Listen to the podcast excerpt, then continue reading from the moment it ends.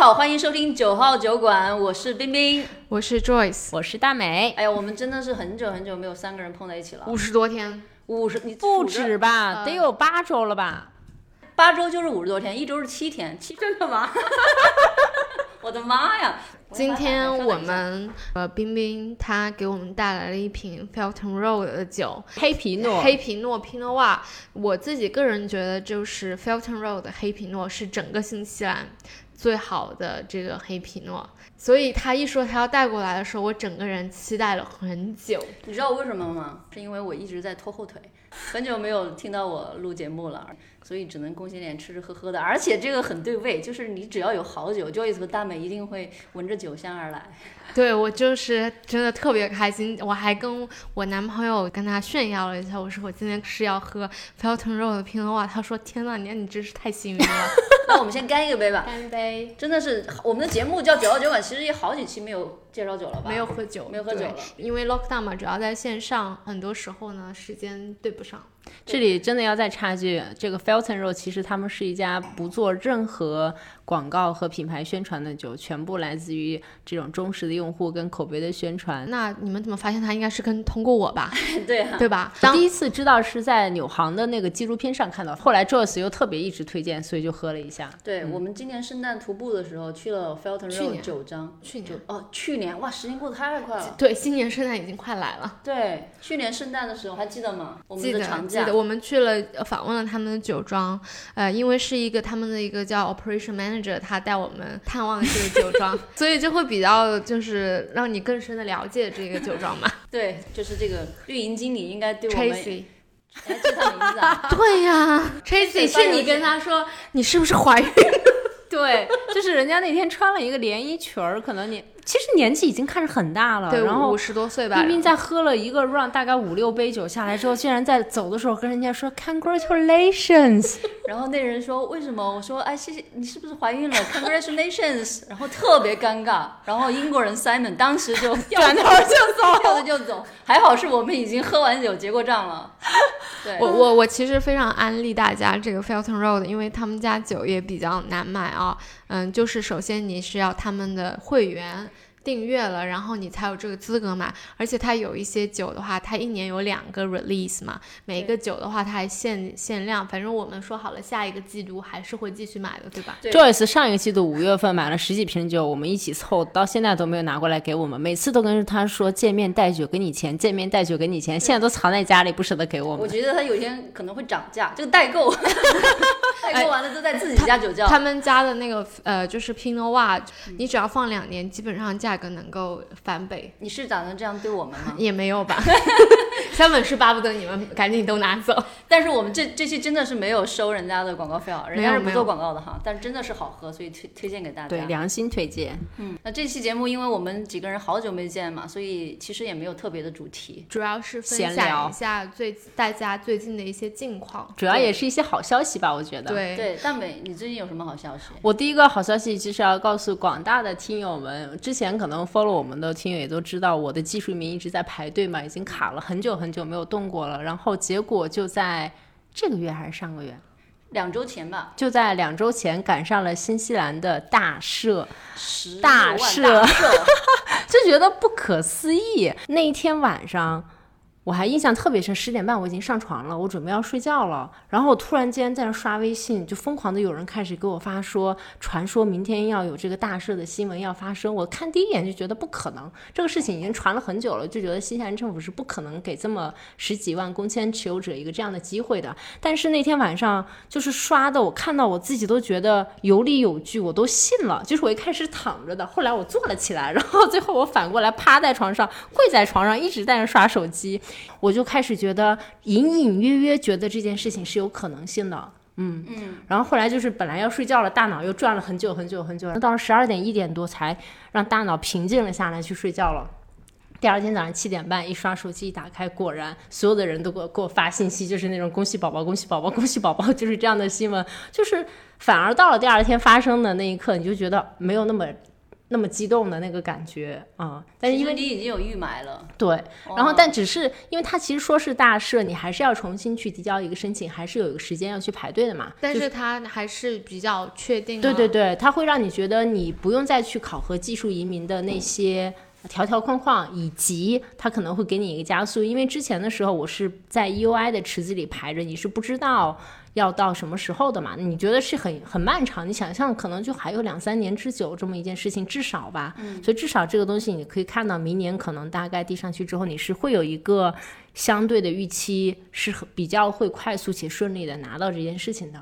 嗯，所以这件事情是近期对我来说是一个比较大的事情。对我还是会挺开心。大家也知道我朋友不是特别多，但是呢，就是在那么一几个有限的朋友里面，他们好像都被就是中招了，都是呃对对呃不是中招了，中中签了，对对对 对中奖中奖了，对，我还是为他们挺开心的。我也是的，对身边也有一些朋友就是都符合这样的情况，嗯，我觉得还是挺好的。那我的那个朋友 Jessie 的话，主要是因为被爱情耽误了。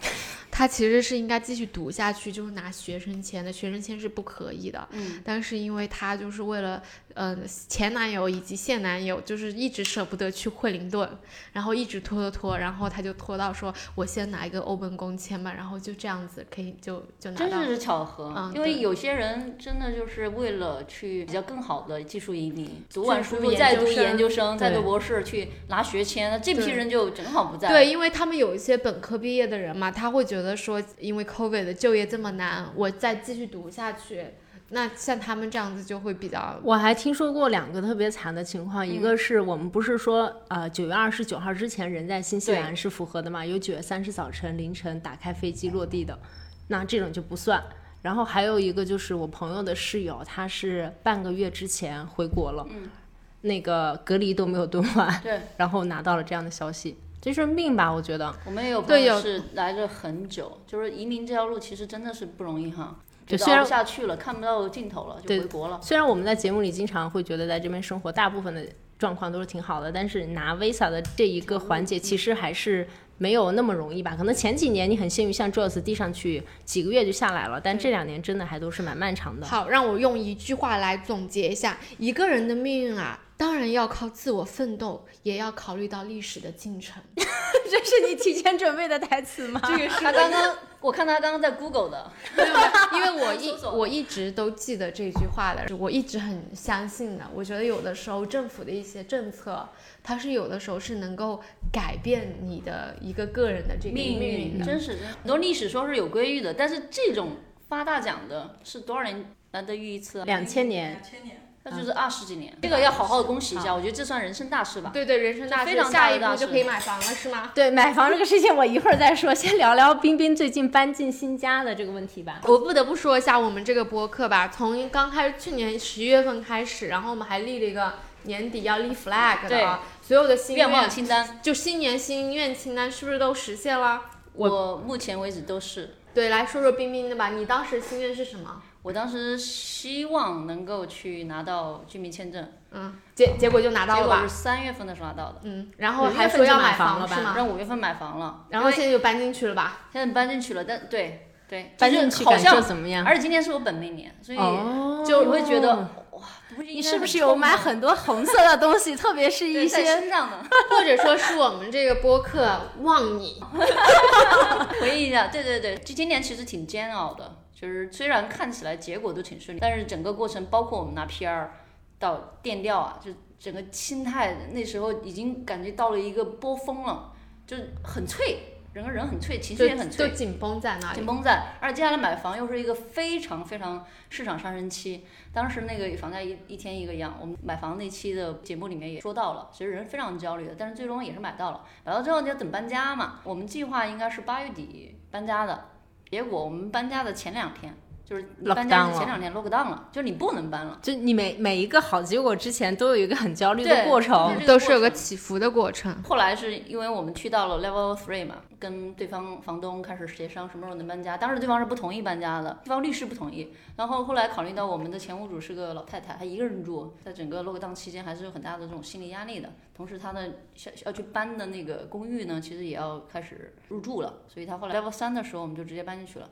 那搬进去之前，其实我的心里还是很焦虑的，因为我在过去十年里面是每年搬一次家，无论是在上海，还是在北京，还是在长沙，还是在哪儿，还是在奥克兰。奥克兰，你有每年搬家吗？我奥克兰是来了三年，这次就我现在之前住的地方是唯一一个住了两年的，而且住的这种幸福感还是可以，因为跟我们的室友啊都处理的非常好，而且空间也比较大，离市区又近，呃，房租也挺便宜的，所以整个生活状态感觉也不错。然后我当时在想，我们要搬到现在的这个新房子里去，因为我们当时有想过把这新房子租出去，自己还是租现在的这地方。你又不用改变你现在的一个生活状态，同时那边的可能房子也有点房租收入啊，能替换点租金。我当时是这么想的，因为我 partner 觉得想要去住自己的房子，所以我们就搬了。前几天收拾东西的时候有两个感受，第一个我们自己的东西怎么那么多呀？好好反省一下，怎么那么多呀？真的是光鞋就有快五十双，在我来了三年没有买鞋的情况下，那你怎么会有五十双鞋呀？对啊，明明我跟你说，我就只有三双鞋。我真的是快有五十双鞋。我今天有个朋友要搬到惠灵顿，就三个箱子。我觉得我们搬家大概有三十四十个箱子。其实可以趁这个机会，就是把断舍离自己的东对西可对，断舍离。嗯，第二个感受就是，嗯，就是有点害怕改变。但是因为年纪大了吗？我觉得是住的太舒服了，哦嗯，因为我现在也住的很舒服。我当时还在想，我第一套如果将来买房的话，我干脆买套投资房。我现在租房住的，我觉得一切都很好。我也挺同意，我也因为想过这个想能够满。足你正常的生活需要。我现在其实就挺抗拒，就是要搬到我自己买的房子的，你为什么？因为我觉得这个我现在住的这个区太好了。我好像跟你说过，我说我现在我买房子那个区，我每次一去我就头疼。我觉得搬进去了就会有一些变化。对搬进去之后头一个星期真的是特别累。我呢，因为白天工作比较忙，所以我们都是利用晚上收拾。一周之后，当他我们东西该渐渐开始清理干净，然后呢，也有些海运的家具，国内买的一些家具到了之后，你会发现哦，有开始有点点家家的的感觉了。而且这个时候呢，另外一半 partner 给我特特别多的正反馈，说他很开心，他每天就在这儿看看房子，早上起来看看阳光从窗外洒进来，就站那儿，哎呀开心。每天刷牙哼着歌，晚上晚上洗碗哼着歌，所以你整个人感觉哇，好幸福。所以就觉得搬出来真香。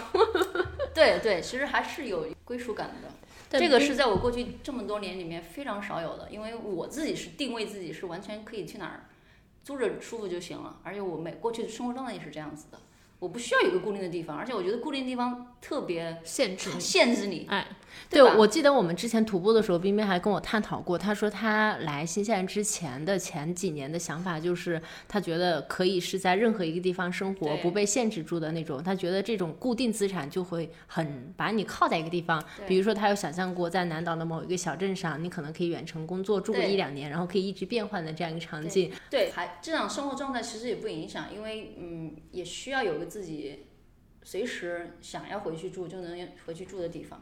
而且我觉得房子一部分是自住，另一部分还是有很大的投资成分在的吧。我感觉这边还是蛮多的 Kiwi，他们老了之后就一套房，然后卖了之后，这就是他们那一套房，他卖的所有的钱就是他这，套房就是我的银行，就是我的养老金了。对，就是然后他们们再去租一个小的公寓或搬去那种或者买一个就是就是小的公寓，那他多余的钱就可以够他退休用的。对对对，是的，是的，是的。嗯，最近呢，因为买的是个二手房嘛，所以有很多需要去装修装就翻新的地方吧。嗯那我装修的话，其实国内基本上你买了房就会有个装修队去按照你的想法装修，这边就相比而言，最近人工又很贵，少人少材料，所以我们打算自己来。那今天我是把屋顶弄了一下，所以屋顶是有非常多的那种植物嘛，就是要清洗一下清。洗一下，然后呢，接下来厨房、厕所就自己弄。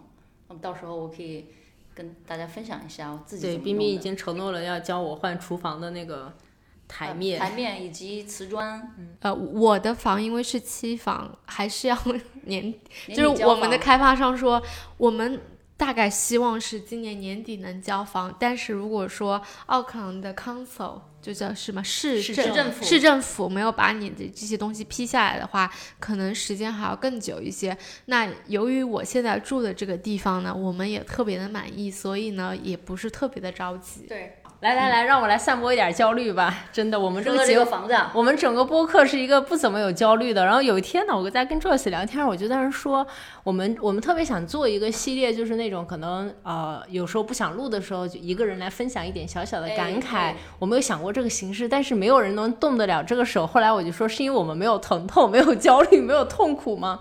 所以我来散播一点焦虑吧。这个事情就是。在大赦的这个消息出来之前，其实我就有一点焦虑了，因为新西兰的房价一直在上涨嘛。然后在大赦出来之前呢，我其实是在看墨尔本跟布里斯班的房子的，因为我没有想到我的 PR 会耽误了这么久没有下来，所以在那个时候我还以为要按照现在的移民审批速度，我可能大概还要等个两三年。我就在想，因为我我手头其实准备了一点点 cash，是想买买房的嘛，但是这个钱。在手里虽然不多，但是已经放了很久了，也不敢去做投资，怕被套住，或者是也没有办法及时的出来，因为实在是 PR 这个事情一直是一个很大的问号。我就在想，如果还有个两三年，以现在的速度嘛，我就想，那我可能去，比如说买一个澳洲的公寓，因为新西兰没有没有身份是不能买嘛。所以我就在想，是不是看一下澳洲的市场，因为布里斯班马上承办奥运会啊，可能有更大的升值空间呀。然后墨尔本现在的房价水分没有那么的高。对，我觉得墨尔本除了那种核心中心的这个房价还是贵的，它其实郊区跟奥克兰比的话，它还是便宜。对，所以我就联系了那边的几个朋友跟中介，我大概把那边的东西看一下，价钱确实要比奥克兰便宜。如果买公寓的话，基本上呃租金也能 cover 贷款。我就当时就动了这个心思，然后就一直在看这方面的消息。看完。之后，结果第二周就宣布大赦了，然后我就立马打消了就是要去澳洲散钱的这个想法。我就想，哎，我还是要乖乖的在奥克兰，到时候等我的身份下来，买一套我的自住房。但是呢，因为这个这个大赦它是含了十六点五万左右的人，对不对？然后我就进入了第二步的焦虑，就是十六点五万的人同时拿到了，大概会同一时间一年之内拿到 PR，大家都有可能成为这个市场上潜在的买家，对不对？哎，我当时就进入了就觉得房价要涨到一个我不可能负担得起的那种焦虑的阶段，然后那一整个礼拜我就在疯狂的跟我各种的朋友商量，我就说我该怎么办，我才能在我没有拿到 PR 之前先买一块房地或者买一块房。我真的是用尽了我所有最投机取巧的方法去想各种的方式，就是可能发现没有，大美开开心只开心了一个晚上，第二天早上他就已经波进入到对，然后第二天中午开始就开始进入到焦虑期。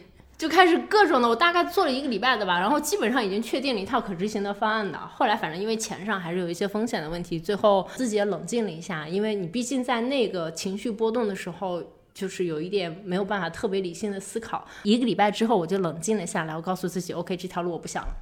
然后我就乖乖踏踏实实等到明年身份下来，然后买一套我的自住房就好了。我也不管市场的房价到时候有多高，买得起我就买得起，买不买不起我就租房。嗯，所以我就冷静了下来，现在又进入到了一个重新回归了一个平静的状态。对，因为我我自己有我听说，就是那会儿因为 One of Recent Visa 它下来的时候，就很多人就说啊，房价肯定会涨。对，连我的朋友 Jamie 他在国内都要想在奥克兰买房了，然后的确就是帮他找了。这一轮，嗯，市场是现在是这样一个情况，无论是政府的方向，还是这个媒体的风向，还是大家的心态，都是很。哎，我觉得就是在新西兰的年轻人太难了。这个奥克兰的房价是一一个星期一个价，就是可以跟大家说一下，就是在 Joyce 买房的那个时候，你大概一百万纽币之内，你还是可以买得到一个联排的，就是可能三房两居差不多，带车库，带车库。然后现在呢，一百万如果是新房的话，你在奥克兰只能买到，呃，对，一百万纽币，你只能买到一个 unit，unit 叫什么？就是小公寓，嗯，对，带地的小公寓，对，对，只能说带地的小公寓，两居室，对。然后如果你稍微想买到奥克兰核心一点区域呢，大概就是，如果是中区啊，七十万八十万只能买到一个 studio。如果是双校网的话，就很可怕。我当时看完整个这些价钱之后，我整个人就很小蜗居，就跟国内的蜗居差不多。对，因为我就是也去看了我自己的新房，我看了一下，就想说，哎，这房子真的太小了，还这么贵。你已经买到了比较好的时间点上了，现在想的话。对对，但是这个我个人的观点是在于，你首套房变成自住房嘛，自住房不是以这个价值来去衡量它的，那喜欢太重要了。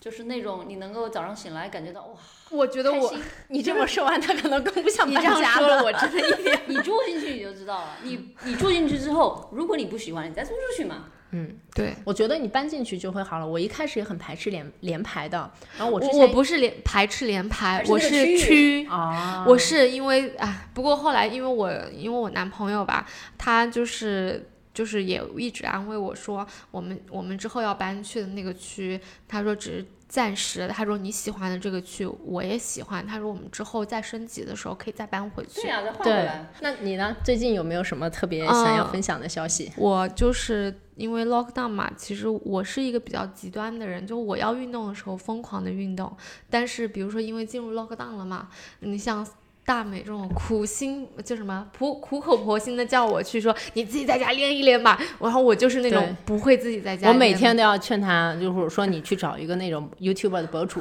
或者是去 Keep 上这种，就是都是一些免费的课程，你就在家撸一撸，真的非常有用。我我是就是那种不行，我不要。刚开始就是会觉得说你不去运动，我会觉得整个人很压抑。到后面因为我坐太久了，我的右边的上边的肩膀就是后背有肩变疼疼了，而且痛到是那种无法就是要去见 physio 的那种。就很郁闷嘛，后来就是大概到了上周，我们开始可以就是说进入了一个 level three 的一个叫 new phase 吧，可以就是说去户外啊，这些就是做一些东西。我们那个小区呢，为什么那么喜欢？就是因为社区氛围特别的好。就这个 new phase 一出来，新计划出来，马上就有人会说，大家要不要一起来呃组一个健身课这样子？嗯，于是呢，我就开始健身了。每天早晨，呃、每每周早晨去海边，对吗？每天早上五对，就是如果说是平常的日子，是五点半就要起床，六点开始。哇，六点开始的时候，在海边一个公园边上，嗯、还有鸟叫。哇，会觉得特别的幸福，而且是那种 high intensity，就是那种 cardio 的这种 workout 嘛。我就是因为这个的课，让我突然间很有幸福感。再加上因为最近夏天又来了嘛，然后啊、又去骑自行车啊，嗯，能够有些户外运动，有一些户外运动就突然间让我觉得，就是说我是一个在动的一个人，就是我觉得说，就是可以运动的这一部分回来之后很有幸福感，嗯、然后呢，买了一个，因为我的背疼的原因，我买了一个可升降的桌子，啊，我真是太开心，我连站在那里我都觉得说，天哪，真是太幸福了。科技会让你有幸福感，可升降的一个桌子，但是我每一次就是就是我我男朋友进我房间时候，他就说你怎么坐着？他说你买 你买着这这种 standing desk 的意义在于哪？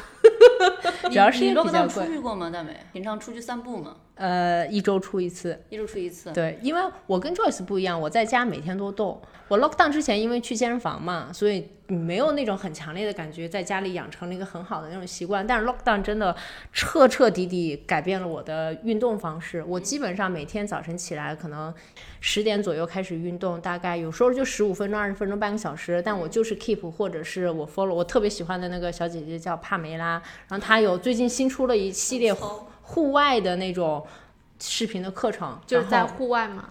对，他在户外，然后嗯背景都是山呀、海边呀、沙滩呀、湖泊呀，就很新鲜感的那种感觉。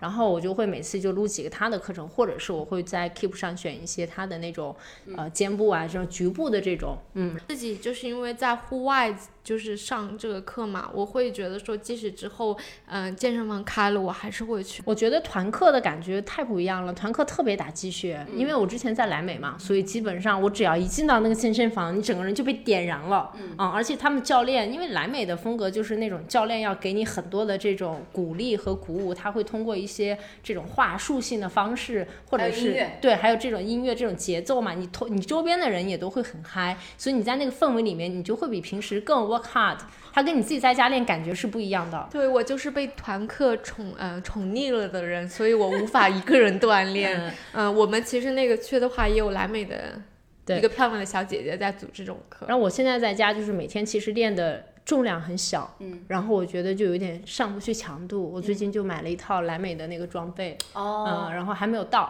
但是我准备。那个踏板还有那个对，还有 bar，所以我哦准备那个到了之后，我到时候会买一个莱美的那个 on demand 的那个 A P P 的那个会员，就跟我已经跟我室友商量好了拼一下。那个还挺好的。对嗯、然后因为我们不是还是在 lockdown 嘛，然后我就有在想说，我跟我的男朋友我们能做什么？其实一对情侣在一个房子里天天关在一起，其实也是一件挺不容易的事情。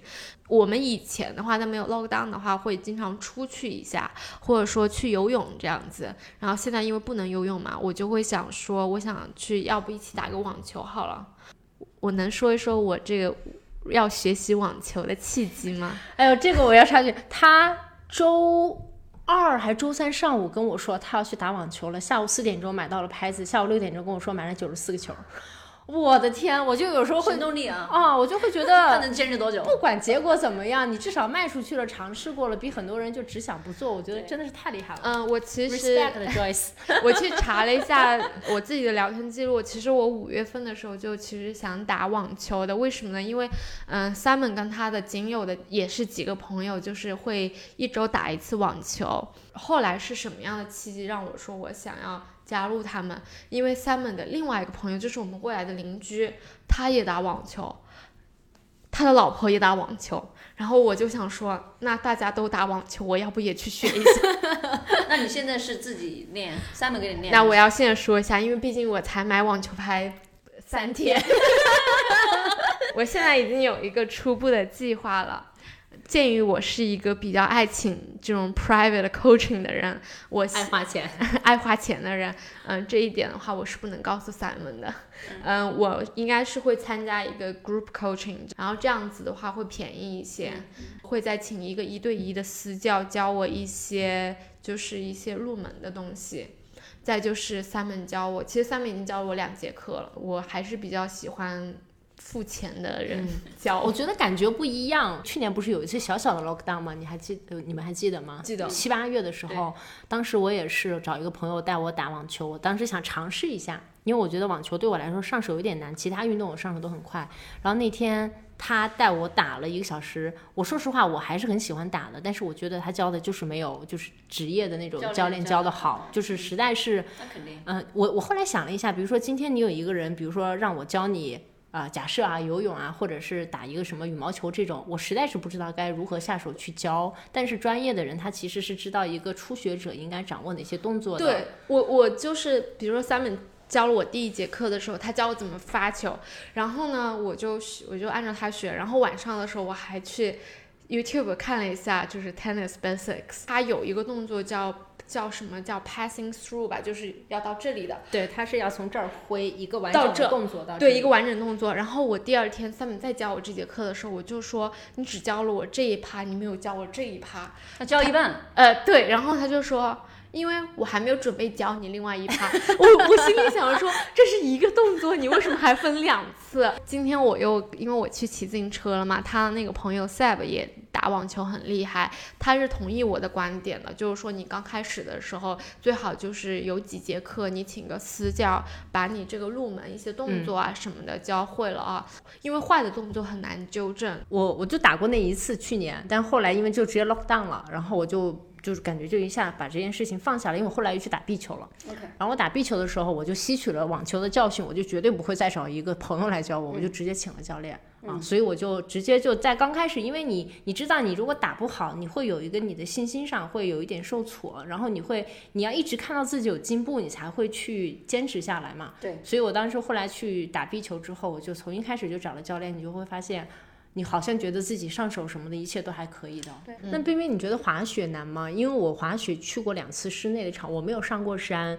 嗯，我觉得我学的还挺快的，但是我感觉还是没有一个人带我，因为我后来自己去看 YouTube 的教程嘛，就看那些就是啊、拐弯什么的，我发现我自己去或者朋友带我的时候，他没有把那些基本点告诉我。但是你们就滑雪比较那个久吗？是不是？我我们今年其实八月份想去滑雪的，但因为 lockdown 去不了了。那当时也是定了一个四天的课程。为什么想要课程？就是我刚刚特别同意你的观点，就是你能你能打羽毛球，你能打网球，你也能打壁球。但是呢，如果你没有专业的姿势，或者正好的好的发力点，或者很好的习惯，你到后面是很难进步的。嗯，滑雪也是一样的。就是我自己的感受是，我们从一零年开始滑雪，啊，在北京都是那时候四百块钱课，你觉得挺贵了，不愿意去请请教练，自己琢磨着叫朋友教。对吧我我以前也是这样的心理。找朋友教教了之后呢，你会觉得哎，行了，我能我能站了，我能往下走了。但是你会发现你很难去再进个台阶，去中级道好好的滑下来，或者说动作做不到那么标准，那么你就很难去到高级道。但是呢，顶级的雪场，还有说或者说你跟顶级的人打网球，你跟顶级人打壁球的时候，你会发现你没法够，那怎么就是因为基础不好。所以我，所以我还是很建议、很建议，在最开始的时候，就是尤尤其是滑雪，因为你知道，其实你第一一个雪季就一年呢，一个第一个雪季的时候，你如果能请一个教练教你四节课五节课，你其实所有的雪季你基本上都会了，而且这个这个这个技能是你不会忘记的，你拿手就来。对我自己觉得，我一直对滑雪有恐惧的话，是因为当时我一开始是用单板，然后的话，当时请的这个教练是团课的，团课的教练，因为他会给不到你一个一对一的一个注意力嘛，你你就那种一节课结束了，你也没有学到什么，还是得自己摸索，所以我自己觉得，就是一对一的这种教练还是比较重要。对我现在觉得这个钱花的值，我同意冰冰说的，以前确实你就几百块钱，我也不是很舍得，我觉得会让朋友教一下健身也。是一样的，哎呀，健身那我都是请过很多私教的。对对对，很好。我发现一件事情啊，其实就是网球在新西兰还是蛮普遍的，基因为我有去找这个网球俱乐部嘛，基本上每个区它都是有一个那个 tennis club 的，你可以打网球这样子。你们俩在 lockdown 的时候都在运动，我 lockdown 是没有出门过，完全不出门吗？就我室友几乎从来不运动的，一到 lockdown、就是每天都。要去走路，而且每天都要十公里，那基本上不运动。但是 lockdown 但你走路走很，多呀。但是我我没有出门，啊，而且可能就是我在家里滚就觉得很开心了，所以我基本上没有出门，就是这一段时间。跟以前的行为习惯特别不一样。最近大家还有感受就是，我从国内运了一些家具过来，拆完了之后有非常非常多的泡沫。嗯，然后我现在车库半下半个车库堆的都是垃圾。你可能只能把 花钱去丢垃圾了。对花花钱钱丢垃圾，所以说下次我们聊一期环保的这个话题吧。我自己 lockdown 还有一个，因为憋太久了嘛，每天在家，然后其实早晚高峰又省了一些时间，我就发现我空出了很多的时间来，我就会用它来看剧。但是我有一个改变，我发现呢，就是我以前看剧呢，我就真的是每从第一秒看到结束，而且我很难是那种看了一半剧停下，就是我看完了，有时候会觉得那个剧特别难看的话，我有时候也会坚持一下。特别是电影这种，我真的会坚持一下把它看完。为什么要为难自己？因为我就觉得我都开了头了，我想把这个事情做完，就可能有点强迫症。但是今年我变了，知道这两天那不是大家都在刷鱿鱼游戏嘛，然后我就去看，我就是很认真的看了前两集、三集，我看了三集，然后我觉得也还行，挺好看的。但是我就想，我把整个季都刷完的话，我可能要花十几个小时的时间，我觉得太费时间了，我就养成了开始刷。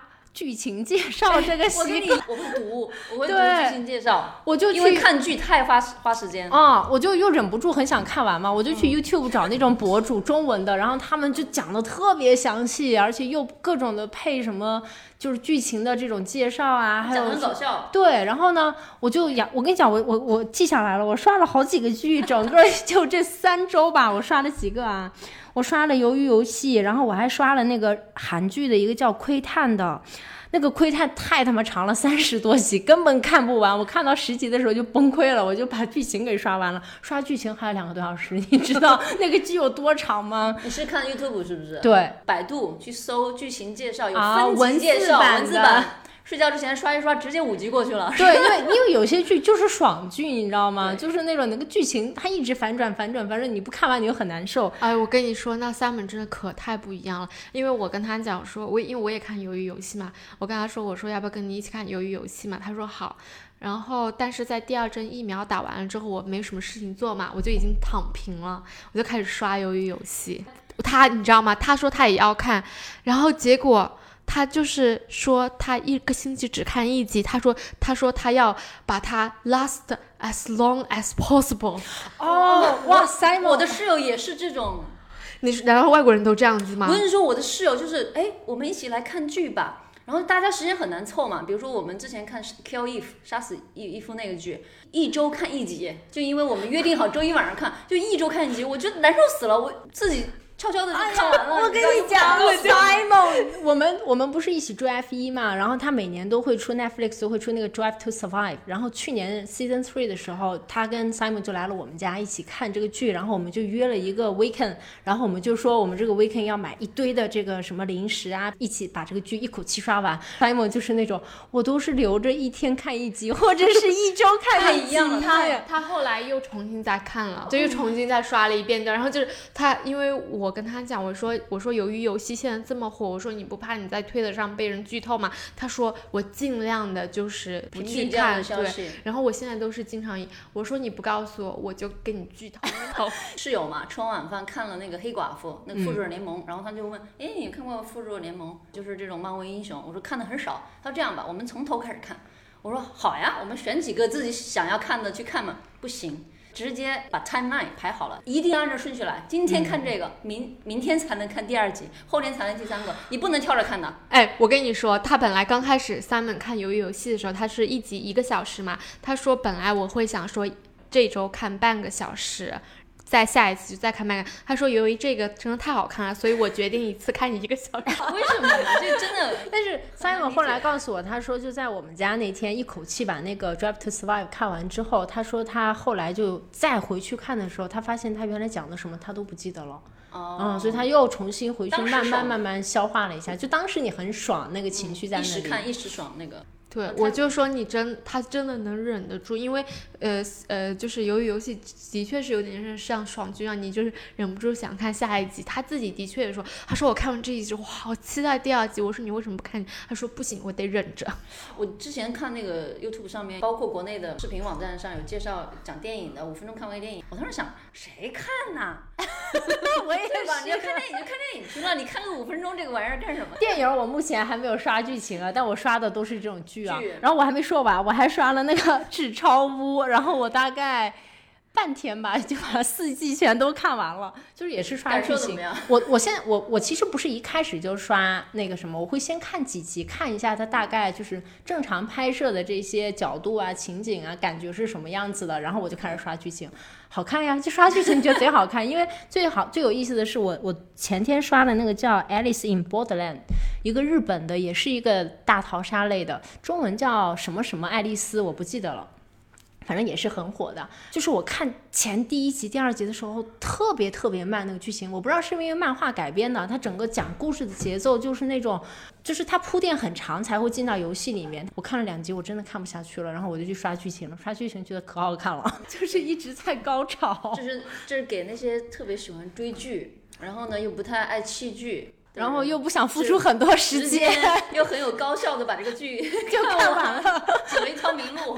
妈呀，真的还挺爽的。然后我最近呢，因为我在 lockdown 之间的话，其实是有上了一个新品。我其实就是去年说搞搞年总结的时候，我说我是今年的目标是上一个新品嘛，上了一个我自己设计所有的包装的新品，我应该是上成功了。因为夏天来了嘛，加上我后背又受伤了，我自己就把它觉得是工伤，我不能每天工作。于是我现在每天大概就早上工作一下，工作四个小时吧，OK，都不到，差不多。基本上实现了每周我八九点坐在办公桌开始办公的时候，Joyce 已经说今天公里处理的差不多了，我要出去走一走。然后到了中午回来就说啊，我今天的工作结束了。没有，就是会觉得说，因为我本来背就受伤了嘛，说又夏天了，再加上现在我们又是旺季了嘛，就基本上我不用感到为这个每天的销量感到焦虑的时候，那既然这样子的话，我就给自己放一下假好了。哎，我们群是不是有小伙伴还要还想让 Joyce 分享个第二期的这个？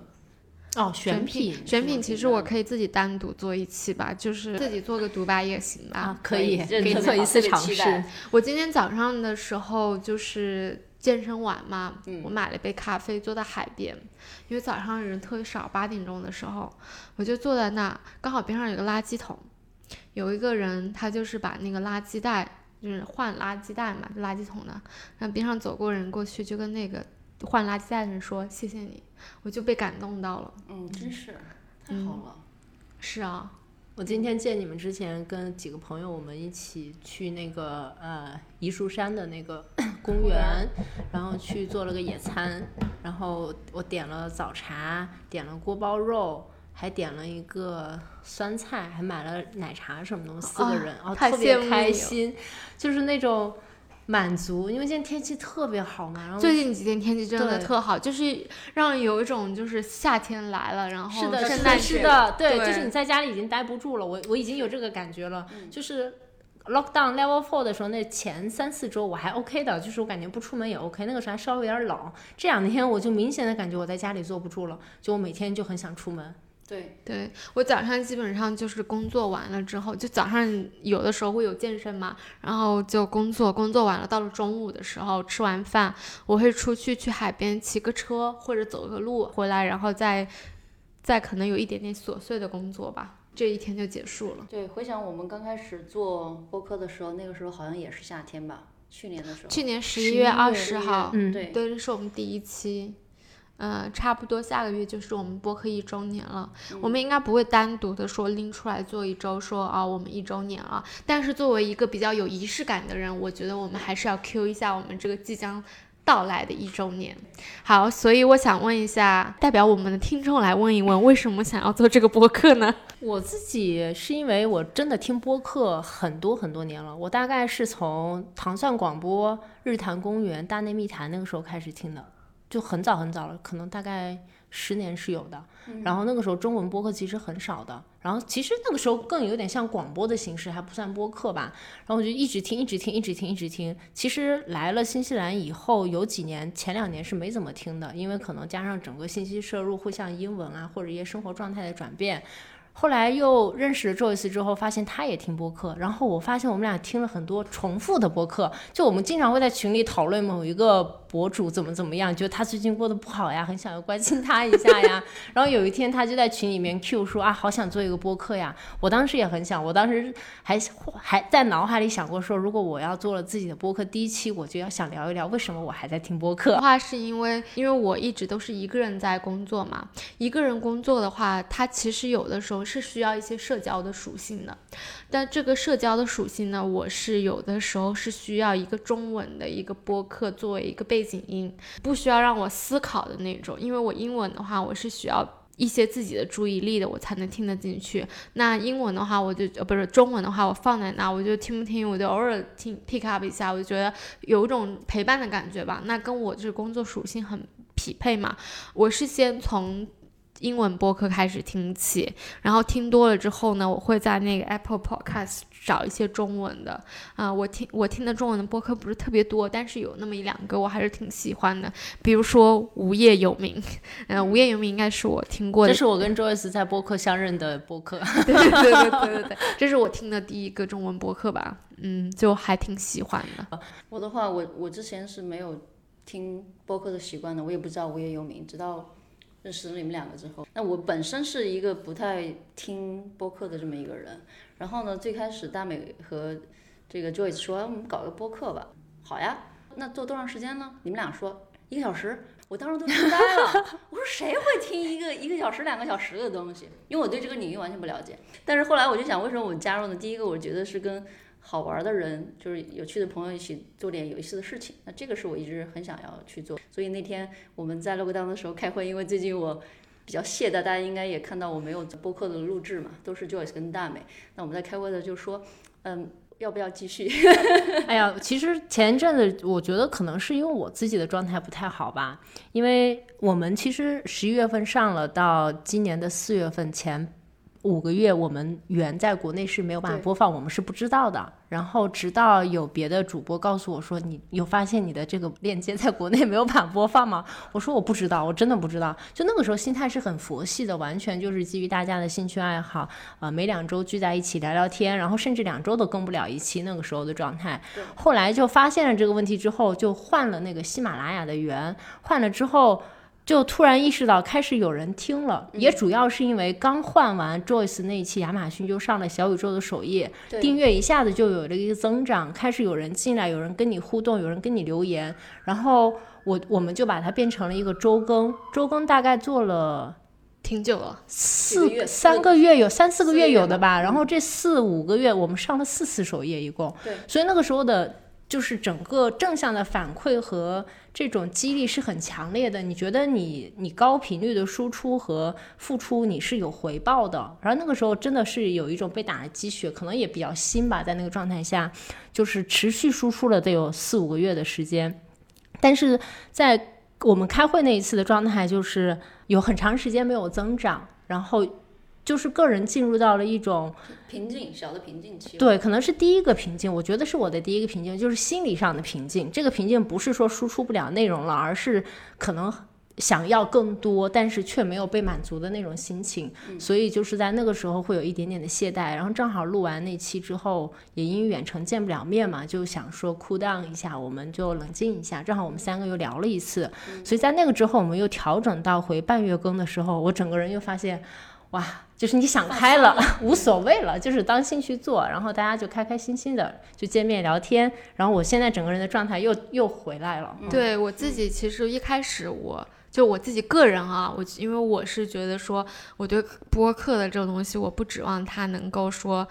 呃，给我带来很大的收入，就我对他的爱。嗯，那天我好像在群里面有讲，我说你比如说减一期一百多块钱，等于说我花个一百多块钱在自己的爱好上面，我觉得这完全我是能接受的。嗯嗯，所以呢，就也就不会给自己压力太大。嗯，我还有一个重要的点就是，可能对我而言，它是一个深度交流。我自己本身是一个特别渴望跟人做深度交流的。这么一个人，因为有时候我们虽然有很多朋友，但是能够往深了去聊某一个点，或者说某一件事情的这种情况并不太多，所以这也是我最开始想要去做这件事情的一个一个初衷。对对，我觉得就是把它当一个爱好去做吧，然后呢，这个赚钱的方法还是得找别的。那天我们三个在开那个小会聊天的时候，冰冰问了我们一个问题，就是说如果这个播客不赚钱，或者是你的。订阅一直没有特别大的增长，你们还想还愿不愿意做？我当时第一反应就是愿意做，就是因为我做这个事情的初衷真的不是为了赚钱，所以我就觉得我还可以继续再用爱再去发电，就是这个时间不知道是多久，但是可以对，就就出于你自己个人爱好，因为其实你自己想你自己的时花费的时间，如果你把这个时间花在别的就副业上面，你其实得到的收入回报是更多的。嗯，你还不如就是说把这个当做一个单就是纯粹的爱好。在别的赛道发力，嗯，但是我觉得这一年特别好的就是，我觉得做播客还是给我带来很多正面的影响的。然后我有很多的时间，我就会去想，比如说播客我想做什么，哪个主题，我会去钻研很多东西。就以前这个输入我是有一点。呃，没有头绪的就比较散，可能今天看到哪里就算看到哪里了。但是现在我会，比如说我们下期想要做一期环保的，那可能回去这一个月我就会看很多环保的材料。然后这个东西是我对自己摄入、对自己的一个我觉得很好的一个，而且可能有时候在新西兰生活久了，你跟国内是比较脱节的，嗯。然后有时候呃，我们的群友呀，或者是听众啊，就大家会分享一些信息，我觉得是比较打开我的一个思路的。因为有时候待久了，你会觉得你的思维方式。你会形成自己一个比较固定的 judgment，会有的。嗯，但是别人给你一些意见的时候，我是会听的，但可能我不采纳，但是我会知道哦，原来有人是这么想的。对，我觉得就是播客的话，因为有的时候我们也会听收到一些听友的一些微信啊或者留言，就是说觉得我们播客给他们就是有鼓励，或者说一些 inspiration。有一个听友说给他看到了一另外一种生活的可能性。哎，我跟你说，那这我觉得就是我做播客的意义达到了，因为你知道吗？在我听这种英文的 podcast，它有。有一个我播客，他这个博主特别的有意思，因为是我们亚马逊的播客，他就会说你是要 money 还是 legend？